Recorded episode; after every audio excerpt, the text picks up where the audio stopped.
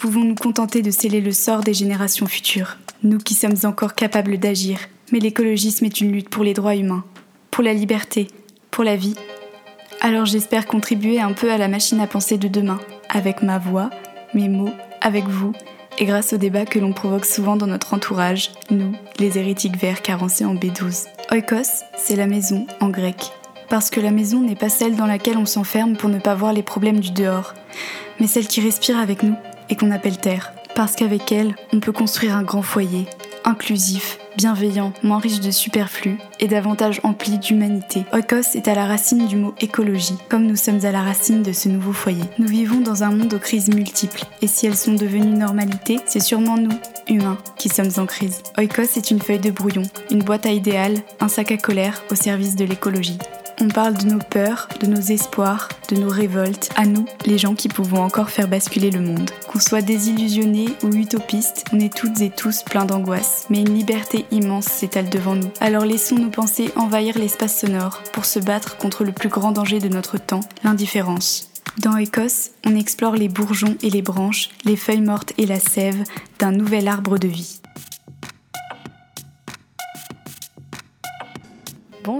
C'est Salda Petit Pois. Comment ça va chez vous en ces temps confinés? Moi, vous le savez, je suis toujours de bonne humeur quand il s'agit de vous retrouver pour nos discussions. Et je le suis particulièrement aujourd'hui, puisque vous allez entendre un invité de choix. D'après le rapport du GIEC, pour les experts du GIEC, selon les travaux du GIEC, ces deux dernières années, on a entendu ce mot, GIEC, à toutes les sauces, utilisé par les organisations écologistes, nos chers politiques, les médias, Greta Thunberg, alors le GIEC, c'est quoi? C'est le groupement intergouvernemental des experts sur l'évolution du climat. Il réunit des scientifiques du monde entier et depuis sa création en 1988, il produit des rapports qui synthétisent les travaux publiés par des milliers de chercheurs qui analysent tendances et prévisions mondiales en matière de changement climatique. C'est notamment à partir de ces rapports que se construisent les politiques et les débats en matière d'écologie, de futur, de monde meilleur, les amis, j'ai eu l'immense privilège de discuter avec l'un de ces fameux scientifiques, qui s'appelle Édouard. Je lui ai posé les questions naïves que les non-scientifiques se posent. On a parlé des liens entre sciences sociales et sciences dures. On s'est demandé si la science et la politique faisaient bon ménage, et bien d'autres choses. Je suis très fière de vous présenter l'épisode numéro 11 sur Oikos avec Édouard, et je vous souhaite une très bonne écoute. Bonjour Édouard. Bonjour. Euh, alors, on va commencer euh, cet enregistrement avec une question euh, plutôt facile. Qui es-tu, tout simplement? Bah, Côté professionnel, je suis climatologue. Je travaille à Zurich, à l'école polytechnique fédérale de Zurich. Et puis, bah, dans la vie, je suis père de famille. donc, je vis en Suisse, mais je suis originaire des Hautes-Alpes en France. Et donc, très attaché à cette région et aux Alpes en général. donc, je suis aussi un passionné de nature et puis en particulier de, de montagne. Ça veut dire quoi pour toi l'écologie? Alors pour moi, euh, en tant que scientifique, du coup, je vois ça d'abord comme une discipline scientifique. Euh, donc l'écologie, c'est l'étude des interactions entre les êtres vivants et, euh, avec leur milieu, avec leur environnement.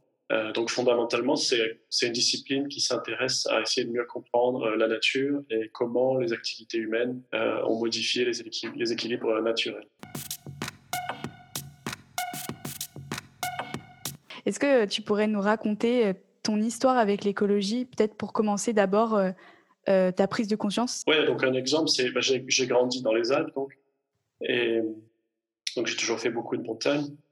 Et bah, justement, les, les Alpes, c'est un endroit où le changement climatique est directement rendu visible, puisqu'on a, on a des glaciers et on voit assez bien qu'il se passe quelque chose.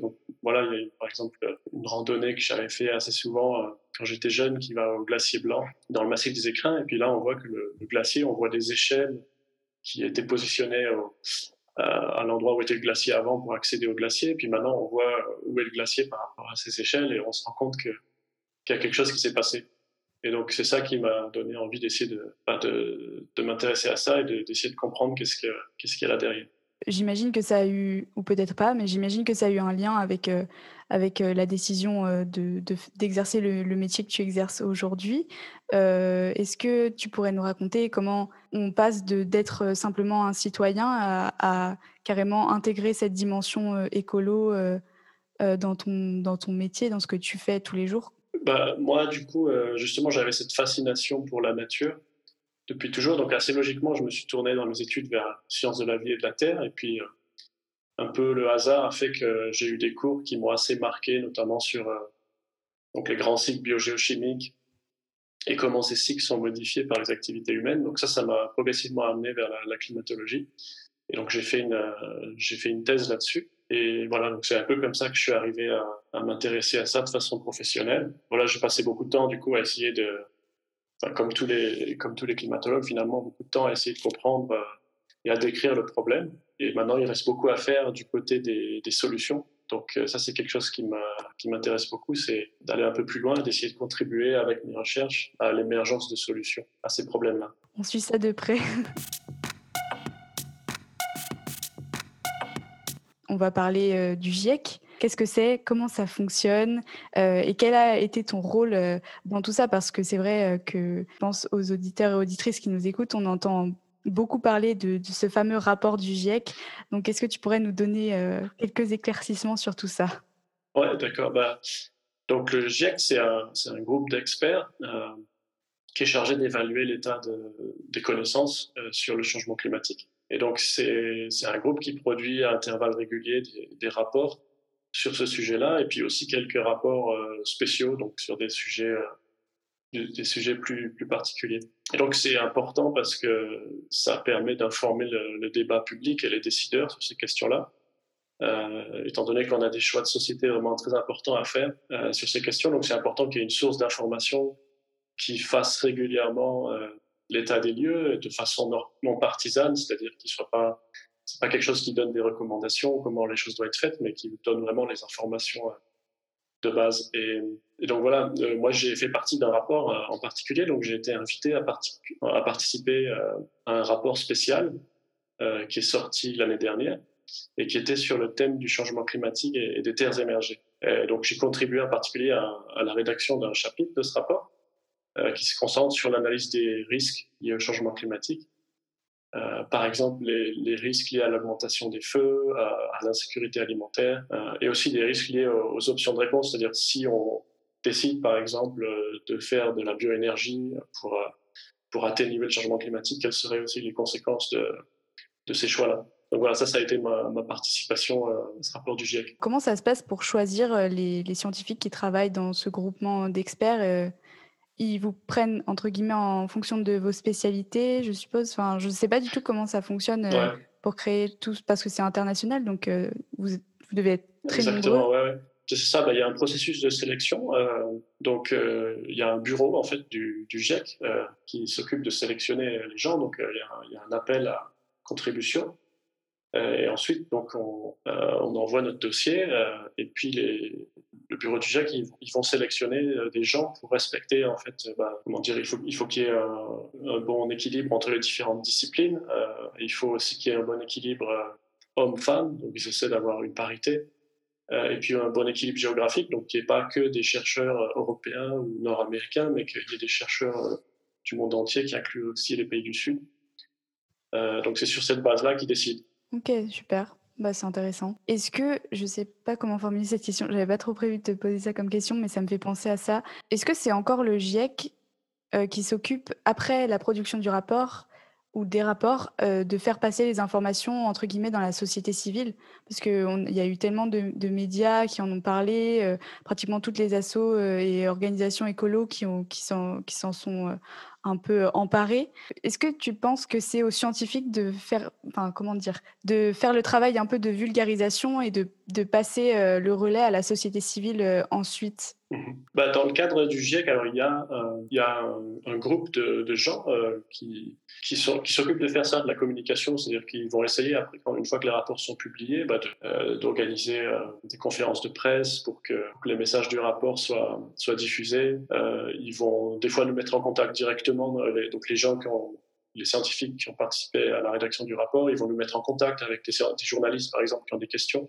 Donc, ils, organisent ça ce qui est très bien pour nous parce que les scientifiques, on n'est souvent pas, en tout cas pas tous, très habitués à, avoir une communication directe euh, avec le public ou les journalistes. Et donc, c'est bien que le GIEC organise ça un peu pour, faciliter cet échange.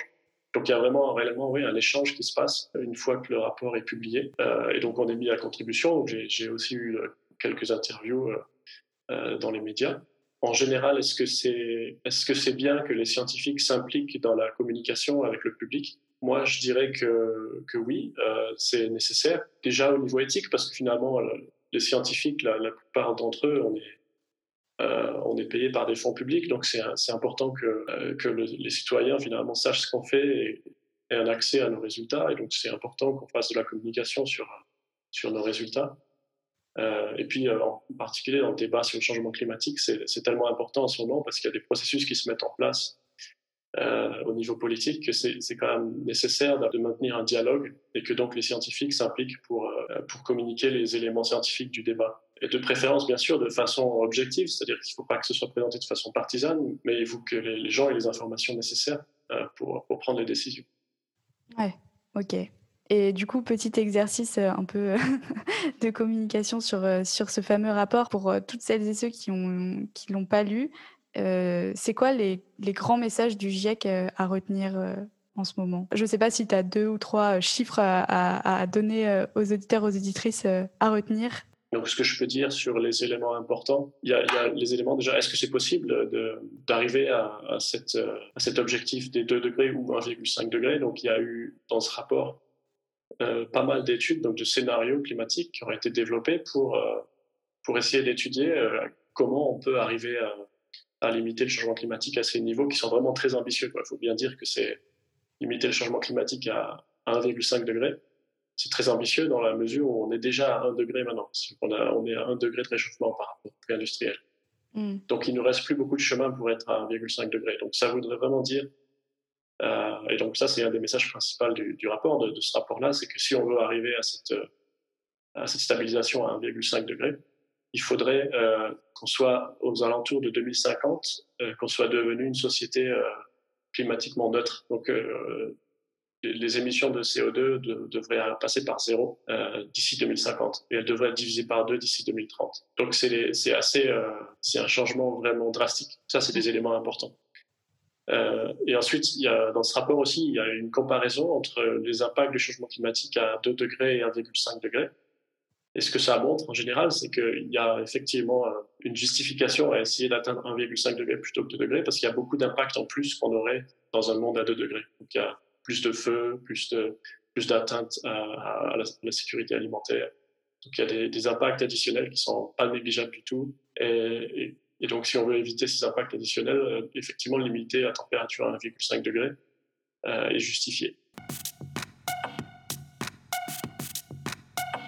Et du coup, est-ce que ça fait partie de, de, de, tes travaux en ce moment, de rechercher euh, justement, maintenant qu'on a les éléments du problème, les éléments de solution? Alors, les, éléments de solution, ben, le, plus central, le premier, euh, c'est euh, de, réduire euh, les émissions de CO2 liées aux activités économiques. Et donc, ça, veut dire passer à, des, énergies renouvelables de façon vraiment très drastique. Donc, justement, pour, pour avoir cette division par deux d'ici à 2030, il s'agit de faire ça, mais vraiment à marche forcée. Quoi. Euh, donc les solutions existent puisqu'elles existent déjà maintenant. C'est juste la, la, question qui est compliquée, c'est est-ce qu'on peut mettre ça en place à une vitesse aussi, aussi impressionnante ouais. Mais les solutions existent. Et donc ça, c'est la partie assez générale. Moi, après, mes recherches elles sont surtout sur la partie des, des écosystèmes terrestres et des surfaces continentales. Donc moi, je travaille aussi euh, dans mes recherches à essayer de développer des solutions euh, mais donc, elle concerne plus ces éléments-là, donc les éléments d'utilisation des sols, de comment on peut réorganiser euh, l'espace, comment on peut réorganiser l'utilisation des sols, l'agriculture, la, euh, la, gestion forestière, de manière à aussi bah, contribuer à cet objectif-là de, limitation des changements climatiques à 2 ou 1,5 degrés. Et donc là, il y a plein de solutions. Et donc, dans le rapport dans, lequel j'ai fait partie, on en a listé beaucoup avec leurs avantages et leurs inconvénients. Et donc, je peux prendre euh, quelques exemples. Euh, il y en a beaucoup, on ne peut pas tous les décrire, mais par exemple, réintroduire euh, plus d'arbres dans, l'agriculture, c'est-à-dire que ça s'appelle de l'agroforesterie, plutôt que d'avoir des, monocultures, de, réintroduire des arbres. Donc, ça permet de, stocker du carbone, ça permet aussi d'apporter euh, de l'azote euh, aux écosystèmes et aux, plantes qui poussent. ça rentre dans le cadre plus général de l'agroécologie. Donc le concept derrière, c'est d'essayer de, réintroduire un peu plus de, biodiversité dans les écosystèmes euh, agricoles. Donc euh, un peu moins focalisé uniquement sur produire de la nourriture, mais regarder de façon plus générale euh, les, services écosystémiques. Et donc l'agroforesterie, donc c'est un exemple où là la combinaison, c'est de, dire ben, on réintroduit un peu d'arbres dans les systèmes agricoles. Donc on imagine, on, peut avoir des rangées d'arbres et puis entre les deux, on cultive, euh, on peut cultiver euh, des céréales, des légumes. Et donc il y a l'avantage de ça, c'est qu'il peut y avoir une synergie entre les deux, c'est-à-dire que les arbres, ils apportent de l'ombre dans des périodes trop chaudes, par exemple. Ça peut être bénéfique. Ils apportent aussi des, nutriments. Donc il y a des arbres qui permettent par exemple de, de fixer l'azote, ou alors quand les feuilles des arbres tombent au sol, elles ont, un contenu riche en azote, donc ça va alimenter les sols en azote, ce qui est bon pour les plantes qui poussent à côté. Euh, donc ça, c'est des, exemples de, co-bénéfices entre les deux. Euh, ce qui fait qu'au final, ben, on a un écosystème qui à la fois produit de la nourriture, voire même dans des proportions qui peuvent être plus importantes, euh, parce qu'on parce qu'on a justement ces, ces, processus de, recyclage de, des nutriments. Donc on a à la fois ça, et puis en même temps on a des choses en plus. Donc on peut notamment stocker du carbone si on a des arbres. En général, on, a, des, paysages qui stockent plus de carbone. Euh, potentiellement, on a aussi plus de, de capacité d'adaptation à des phénomènes climatiques comme des événements extrêmes euh, ou pendant des sécheresses. Donc ça permet de combiner en fait euh, différents types d'avantages au-delà juste de la production de nourriture. Il y a un tas de, bénéfices qui peuvent justement contribuer à, l'objectif de réduire les émissions et aussi à, s'adapter aux, conséquences du changement climatique notamment euh, rendre les cultures plus résilientes à, des événements extrêmes, par exemple. Donc ça, c'est un exemple euh, de, solution. Il y en a, il y en a beaucoup. Donc c'est, il y avait aussi un message plutôt positif dans ce rapport, c'est qu'on a, on a listé vraiment beaucoup d'options euh, qui sont pas des options euh, hypothétiques parce que c'est des choses qu'on connaît, qui sont déjà, qui sont déjà utilisées en fait, mais à une échelle relativement modeste. Et donc l'idée, ce serait plutôt de, de passer à l'échelle supérieure. Donc tout, tout ce qui n'est plus euh, tout ce qui n'est plus sauvage sur Terre, ça a été affecté par ce qu'on appelle l'utilisation des sols. Donc on sait que c'est important euh, du point de vue climatique. Historiquement, on sait que ça a contribué euh, aux émissions de gaz à effet de serre. Donc par exemple, depuis le, le pré-industriel, on sait qu'il y a à peu près un tiers de, des émissions anthropogéniques de gaz à effet de serre qui sont liées à ces activités d'utilisation des sols. Donc c'est pas quelque chose d'anecdotique, c'est vraiment important. Et donc pour donner un exemple typique, bah, l'agriculture oui directement parce que euh, historiquement, l'agriculture a, s'est développée aux dépens des forêts. Donc, pour, euh, pour augmenter les, les, terres agricoles, euh, il faut souvent déforester. Donc, voilà, ça, c'est un processus typique d'utilisation des sols qui émet du CO2 et d'autres gaz à effet de serre. comment ça se passe tes recherches? Tu, tu, tu, fais du terrain? Tu vas faire des observations directement sur des lieux précis ou Comment ça Alors, se déroule? moi, moi en particulier, parce que moi, je suis plutôt un modélisateur.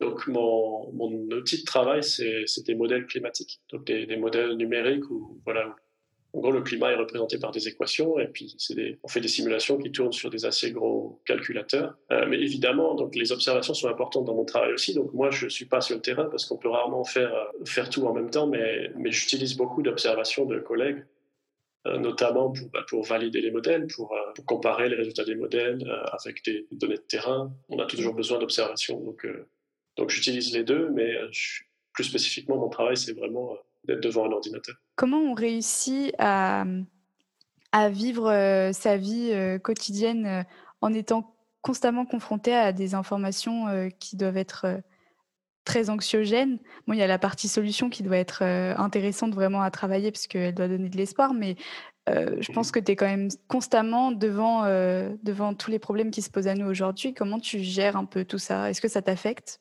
Ouais, forcément. Bah, moi, je fais souvent le, le parallèle avec le personnel soignant parce que c'est un peu, c'est pas complètement comparable, mais il y a quand même, il y a quand même un point commun, c'est que voilà, quand on est médecin, ben, on est forcément euh, confronté à, la souffrance des gens, euh, voire même à la mort, donc c'est très anxiogène. Et, donc, euh, j'imagine que pour, sortir par le haut de, de ça, il faut peut-être à la fois savoir se protéger soi-même, mais aussi s'accrocher à un espoir. Et donc, dans le cas de la médecine, c'est évident. Donc, on sait que quand on fait quelque chose qui, on fait quelque chose qui est positif pour la personne, donc c'est bien de pouvoir d'avoir cet espoir-là.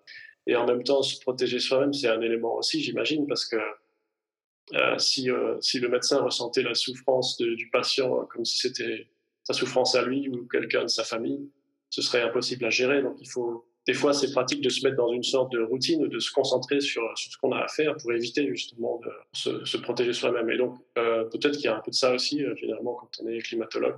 Il y a peut-être aussi une forme d'habitude. Ouais, encore, pareil, pareil dans, le, dans le cas du médecin, c'est peut-être aussi vrai, quoi. C'est que on se finit par s'habituer à des choses qui pour les gens normaux sont, sont assez, euh, sont assez horribles. Mais donc il y a peut-être une forme d'habitude parce qu'on manie ces concepts depuis longtemps et qu'on parle de ces choses-là depuis longtemps. Mais ceci dit, je pense que le, le facteur le plus important, c'est quand même d'avoir l'impression de contribuer à quelque chose de positif au final, hmm. qui fait qu'on n'est pas en train seulement de se lamenter sur un problème ou de contempler le, problème, mais on, on réfléchit aussi à, à des solutions, donc on peut s'accrocher à un espoir. On a parlé tout à l'heure de, l'impact médiatique du, rapport du GIEC, mais pas seulement des travaux des scientifiques en général sur euh, les questions écologiques. Euh, c'est vrai que il, commence à y avoir une prise de conscience. On sent que ça bouge un peu. On en parle énormément. Ce n'était pas le cas avant. Euh, mais comme tu disais tout à l'heure, il y a, une telle urgence d'agir que parfois on a l'impression un peu d'une inertie de la société face à toutes ces informations et à tout ce qu'il faudrait faire. Comment, euh, toi, de ton point de vue euh, un peu plus scientifique, tu expliques à ton échelle l'indifférence slash le déni un peu de, de, nos sociétés face à la, à la catastrophe écolo? Ouais, bah, je pense qu'il y a plusieurs facteurs. Bon, il y en a un peut-être qui est le fait que certains de ces changements sont assez imperceptibles à, l'échelle de la vie quotidienne. Donc ça, ça peut euh, donner l'impression que justement qu'il n'y a pas d'urgence. L'urgence, elle vient du fait que souvent il faut anticiper en fait. C'est-à-dire que si on veut, euh, si on veut, euh, bah, par exemple, pour parler de, l'objectif climatique d'atteindre 1,5 degré, même s'il reste du temps, donc on a dit bah, il reste 30 ans pour, pour, pour arriver à avoir des, émissions, des émissions nulles. donc 30 ans, ça peut paraître, ça peut paraître beaucoup, mais en même temps si on commence pas maintenant, ça va être difficile à atteindre. Donc, il, faut forcément, euh, il faut toujours s'y prendre à l'avance euh, avant qu'on soit déjà sur le problème. Donc voilà, le, côté imperceptible des changements peut-être euh, aide pas, même si ça commence à être de moins en moins vrai, parce que par exemple, on voit les, années précédentes, il y a eu beaucoup de feux dévastateurs en Californie, en Australie, en mm. Amazonie aussi, en Sibérie. Donc il y, a, des choses quand même de plus en plus perceptibles qui se passent. Pas seulement le recul des glaciers dont je parlais au début, mais des choses vraiment plus inquiétantes. Euh, donc peut-être que ça, ça change aussi et ça change aussi un peu les, mentalités progressivement. Et sinon, un autre problème, à mon avis, c'est aussi qu'on est peut-être un peu tous pris dans, nos contradictions. Euh, donc la contradiction entre euh, nos intérêts à court terme et à plus long terme. parce que souvent, on se rend compte qu'on aurait intérêt à faire euh, juste pour, euh, pour le court terme est assez différent de ce qu'on aurait intérêt à faire si on regarde euh, l'intérêt commun sur le long terme. Et donc on est, on est tous un peu bloqués dans cette contradiction-là, je pense. Ouais, c'est clair. En relation avec cette question, je voulais te demander, à toi personnellement, on est tous un peu indifférents. Est-ce que toi, tu as des moments où, où, tu sais que tu es indifférent à tout ça Est-ce que des fois tu te dis, bon là je m'en fiche et, est-ce que tu pourrais nous déculpabiliser de tout ça? Non, je pense que je peux dire que évidemment ça, ça m'arrive, euh, c'est-à-dire dans le sens où, où assez souvent bah, je suis absorbé par mes propres euh, occupations, mes problèmes, ma famille, etc. Et, et du coup j'ai pas toujours à l'esprit euh, ces problèmes plus grands auxquels est confrontée l'humanité. Donc oui, en fait, dans un sens peut-être que c'est nécessaire aussi, c'est-à-dire justement, comme je disais tout à l'heure, des fois il faut si on avait tout le temps à l'esprit ces, ces problèmes-là, ça pourrait être difficile, ça pourrait être difficile à vivre. Donc ça, c'est un mécanisme de protection aussi. Il faut juste trouver le bon équilibre parce que si on se plonge complètement là-dedans, dans être absorbé par son quotidien, du coup, on va jamais, euh, on va jamais arriver à, en fait, à changer. donc, il faut, certainement arriver à avoir un équilibre entre les deux, ce qui n'est pas facile pour personne. Donc, euh, voilà. Mais je pense que c'est vraiment le maître mot, euh, l'équilibre. On dit souvent que euh, l'écologie ou un mode de vie écologique ou en tout cas un mode de pensée écolo, c'est faire des efforts, c'est supprimer telle ou telle chose de son alimentation, perdre telle ou telle mauvaise habitude. Et pour renverser un peu cette tendance, l'écologie privative, je voulais te demander qu'est-ce que l'écologie, au contraire, t'a apporté à toi personnellement? Bah, Donc, ouais, comme je disais, au début, j'ai toujours eu un lien assez, assez fort avec la nature. Donc, pour moi, il y a. Donc, c'est mon équilibre personnel en dépend. Et donc, ce lien avec la nature et l'écologie en général, pour moi, c'est aussi un élément central dans ma compréhension du monde. Ça m'apporte quelque chose pour, euh, voilà, pour, pour comprendre le monde et essayer de, de réfléchir à l'avenir. Quand tu, tu, cherches des solutions et tu te sens un peu investi de, de l'espoir euh, pour les générations futures, euh, parce que ça apporte aussi. On va passer à une partie euh, un peu différente. C'est la partie sur l'intersectionnalité. J'arrive jamais à le prononcer correctement. c'est pas euh, facile. Euh, donc, je ne sais pas trop si tu es familier de, ce terme-là. C'est un terme qui est pas mal utilisé, mais plutôt en sciences sociales. J'essaye, en fait, dans chaque épisode, d'amener les invités à parler d'une cause, d'un engagement, d'un problème contemporain qui n'est pas, euh, qui est pas l'écologie, mais qui est lié au problème écolo. Justement, la caractéristique de l'écologie ou des problèmes de changement climatique, c'est que tout est un peu lié. Mais je mm. pense à une chose en particulier. Donc moi, euh, je, suis assez préoccupé justement par donc à quoi devrait ressembler le monde de demain pour, euh, pour qu'on puisse affronter ces problèmes-là de changement climatique. Donc une question importante, c'est notamment la question des, des inégalités. Mm parce que, y a, à mon avis, c'est à la fois une cause et aussi une, solution. Donc, plus il y a d'inégalités, euh, plus il y a de gens vulnérables qui vont être euh, affectés par, le changement climatique et ses conséquences. Euh, donc, ça, semble évident qu'on ne peut pas, on peut pas réfléchir à un monde, meilleur en fait sans inclure cet aspect-là de réduction des inégalités. Donc il y a toujours ce chiffre, ce chiffre assez frappant qui est cité des les 1% les plus riches qui, qui ont, les mêmes richesses que la moitié du monde, des 50% les, moins riches. Euh, et donc c'est assez frappant. Et, on se dit que bah, comme on partage tous le même gâteau, euh, éthiquement, ça paraît, ça paraît pas justifiable. C'est-à-dire qu'il faut, il faut changer quelque chose. Si encore on était dans un monde où on avait des ressources infinies, euh, on pourrait se dire, bah, c'est pas grave, il y en a qui s'enrichissent plus, mais ça enlève rien à ceux qui sont plus pauvres. Donc voilà, les deux problèmes sont indépendants.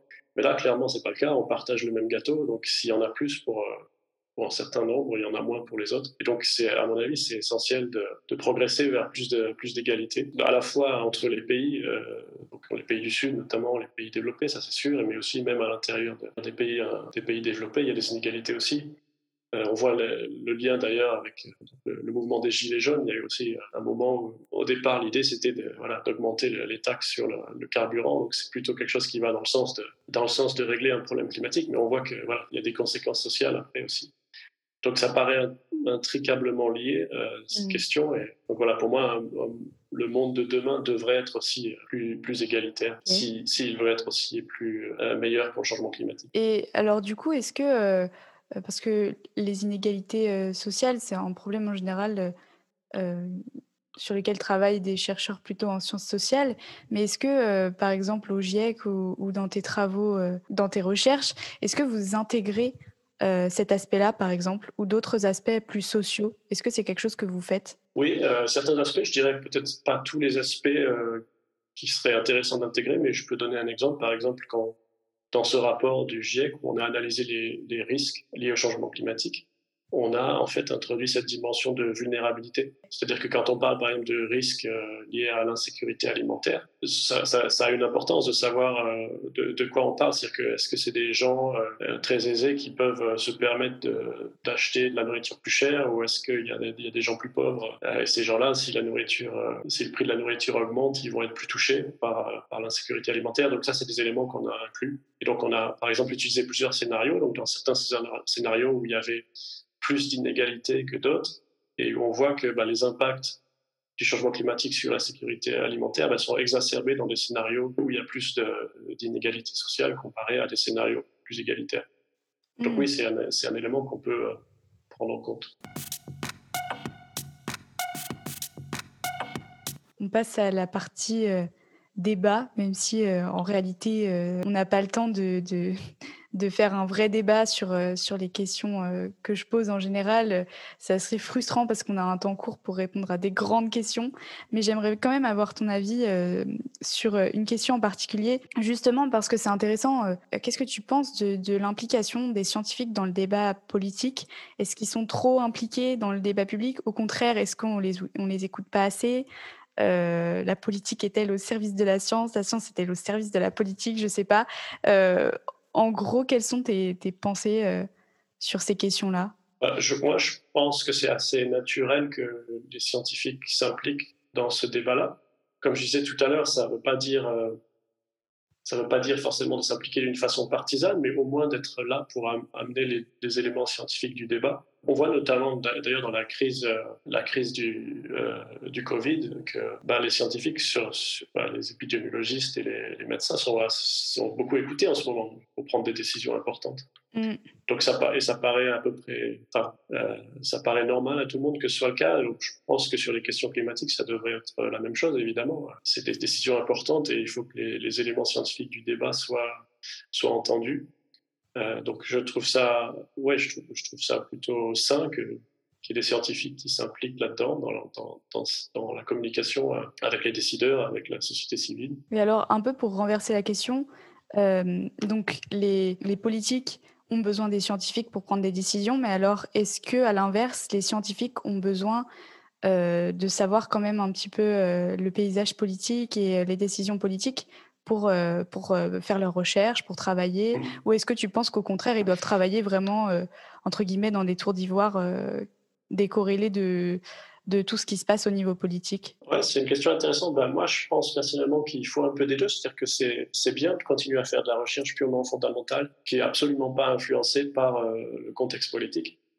Donc c'est important de garder une, une part de recherche euh, qui, qui, soit vraiment purement euh, déconnectée, euh, du moins à court terme. Ah, il y a toujours après à long terme euh, des retombées, euh, des recherches fondamentales sur des choses plus concrètes, mais en tout cas je pense que c'est bien d'avoir d'avoir toujours ce genre de recherche-là. Après moi personnellement, je suis, je suis vraiment intéressé à faire des recherches, disons orientées sur des solutions. Donc là forcément c'est absolument essentiel d'écouter le débat public, d'écouter finalement de quoi ont besoin les gens, parce que on peut on peut poser que, on peut poser les bonnes questions que si euh, on a écouté euh, les questions des gens finalement, et des, décideurs euh, et, de la société civile. Donc je pense que dans ce cas-là, c'est même bénéfique en fait, quand on a cet, objectif-là, de faire de la recherche qui serve le, bien commun. Hmm. C'est en fait, c'est essentiel de, de s'engager dans, un, dans une discussion avec les politiques. Mais du coup, enfin, je te parlais tout à l'heure d'un peu de de vulgarisation des, propos euh, scientifiques. Euh, et dans ce cas-là, euh, enfin, avec tout ce que tu dis, on en voit d'autant plus l'importance, puisqu'il faut qu'il y ait un dialogue entre les scientifiques et, et entre la société, la société civile je pense qu'on on se rend compte de, plus en plus que de temps en temps, il y a un dialogue qui est rompu, que ce soit parce que euh, les, les, débats se font euh, sans euh, l'avis des scientifiques. On voit beaucoup les phénomènes de fake news, etc. aujourd'hui, mmh. mais aussi parce que je pense qu'il y a aussi des moments où on a l'impression que les scientifiques s'emparent de l'enjeu et, et, du coup, en tant que non-scientifique, parfois on ne se sent pas forcément légitime à prendre la parole sur les sujets comme l'écologie. Je sais que il y a des gens qui sont un peu en retrait dans le sens où ils ont peur de s'exprimer parce que justement ils n'ont pas toutes ces connaissances scientifiques, donc ils pensent qu'ils ne sont pas légitimes à donner leur avis, alors que comme tu dis, on parle de notre futur à tous et à toutes, et il n'y a pas de raison que, que, que, que, certains soient exclus du débat sous prétexte qu'ils n'ont pas les connaissances ou quoi. ça serait quoi un peu la solution à tout ça, tu penses? Est-ce que ce serait justement plus de vulgarisation ou... D'ailleurs, ça, me fait penser en fait ce que tu dis qu'il y a le phénomène existe aussi chez les scientifiques, c'est qu'il y, a beaucoup de scientifiques qui s'excluent du débat, oui, c'est vrai. d'eux-mêmes. Euh, et là, peut-être la motivation est différente, mais c'est qu'il y a un peu une peur aussi de perdre sa crédibilité en tant que scientifique. Ah ouais. Euh, quand on est un peu trop dans, le, dans, dans ces cercles politiques ou dans ce débat-là, on peut craindre que d'autres vont penser ouais, mais en fait, il fait que de la politique maintenant, donc euh, c'est plus de la science. Et donc, il y a une crainte un peu aussi du côté des scientifiques de, s'impliquer trop. Euh, parce que ça peut avoir des conséquences ouais, sur sa carrière, même plus. Quoi. Donc, euh, donc, je pense que ça existe aussi. Voilà, des deux côtés, je pense que ce phénomène de s'exclure un peu du débat peut exister. en même temps, j'allais te dire, est-ce que c'est vraiment possible, tu crois, qu'un scientifique puisse travailler sans, sans être, enfin, en étant totalement neutre politiquement. Est-ce que c'est est-ce que c'est possible? Pas Est-ce que c'est souhaitable Mais est-ce que vraiment ça existe des gens qui sont complètement en retrait de tout ce qui se passe sociétalement, socialement, politiquement? Je me pose carrément la question est-ce que vraiment ça existe? Non, je pense pas. Je pense que voilà, tous les scientifiques ont aussi leur, leur point de vue personnel et leur, leur conviction politique. Et je pense que c'est normal. Il n'y a pas de raison d'essayer de lutter contre ça. Mmh. Euh, par contre, quand on fait de la recherche, euh, il, faut, il faut être très conscient de ça, de quelles sont ses convictions, et d'être sûr que ça n'influence pas euh, les résultats de sa recherche. Donc il faut être sûr qu'on est objectif dans la recherche. par contre, après, quand, dans le débat public, là la question est ouverte. Est-ce que ça vaut le coup de rester totalement neutre ou de ou d'exposer ses convictions politiques? C'est là qu'il peut y avoir un peu un conflit, quoi, où les gens peuvent craindre, en gros, les retombées de ça, quoi. Ouais. Mais dans l'absolu, je suis d'accord. Je pense qu'il n'y a pas, il y a pas lieu d'essayer de, comment dire, de séparer les deux. Enfin, on, voilà, on est des, on est un scientifique et à la fois un citoyen aussi avec ses convictions politiques, donc c'est normal. Mm. Euh, et tant que, tant que ces convictions-là n'influencent pas la qualité de la recherche directement, je pense qu'il n'y a aucun problème. Trois dernières questions que je pose toujours dans Écosse à la fin de l'épisode. Euh, la première, elle est vraiment très simple et ton avis me fait un peu peur. Est-ce que tu as de l'espoir? Bah, Alors ouais, si, on prend une perspective un peu philosophique, un peu détachée, je dirais oui, dans le sens où la vie sur Terre euh, nous survivra. C'est-à-dire que je ne me, me, fais pas de souci sur le fait que la vie sur Terre continuera. L'enjeu, c'est plutôt les conditions de survie de notre espèce, de l'espèce humaine. Euh, mais même pour ça, je dirais qu'il y a toujours une marge de manœuvre, on en a parlé déjà. Euh, euh, donc je pense que c'est justifié ouais, de s'accrocher à un espoir euh, de ce côté-là aussi. Ouais. Deuxième question, quelle est ta plus grande peur pour, euh, pour le futur? Moi, ce qui, ce qui me ferait le plus souci, c'est que face à, face à une crise grandissante, donc climatique et puis environnementale en général, que finalement l'intérêt privé prime sur l'intérêt commun euh, ce, qui, ce qui fait qu'on se trouverait dans un monde certainement voilà, plus violent, plus injuste, euh, puisqu'il y aurait bah, voilà, des, des, des, gens qui s'approprieraient euh, des, des, ressources qui s'amenuisent avec une généralisation donc, de, de, phénomènes de pauvreté, etc. Donc ça, c'est un peu la représentation que je me fais de, de comment ça pourrait se passer mal mm. si, si l'intérêt commun ne prime pas sur, sur, sur l'individualisme. Et pour terminer sur une note un peu plus positive, euh, quel est ton plus grand espoir pour le monde de demain? En gros, l'espoir, c'est qu'on évite justement cette vision négative euh, dont je viens de parler. Donc, euh, voilà, que mon fils, par exemple, vive dans un monde meilleur et que, et que moi, je vieillisse en me disant que moi, on n'a pas complètement ruiné mmh. ses chances de vivre dans un monde meilleur. Et le lien avec l'écologie en particulier, ce serait qu'on arrive à, à réapprendre en fait de la nature, à réutiliser des processus naturels qu'on a un peu exclus. Euh, un exemple typique, c'est l'agriculture. Euh, on, on, sait qu'on aurait intérêt à, à, réintroduire un peu de biodiversité et à, à, laisser la vie travailler plutôt que, plutôt que de laisser des produits chimiques travailler, par exemple. Donc, il y aurait un mmh. bénéfice à ça. Voilà, il y a des potentiels assez énormes dans cette direction, essayer de réapprendre de, de la nature. Donc là, l'écologie a un rôle à jouer qui est assez important.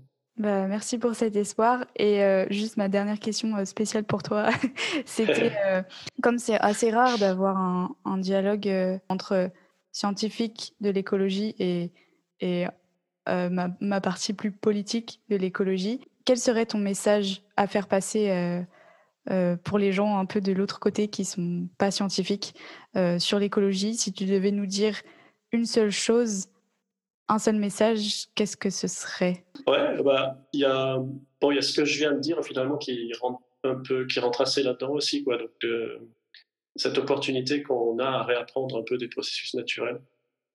Et puis de façon plus générale, plus, plus large que l'écologie même, ce serait euh, de dire que, bah, en gros, on a, on a une fenêtre là de 30 ans pour changer le monde, puisqu'on parlait tout à l'heure de cet objectif de, de neutralité carbone euh, à l'horizon 2050.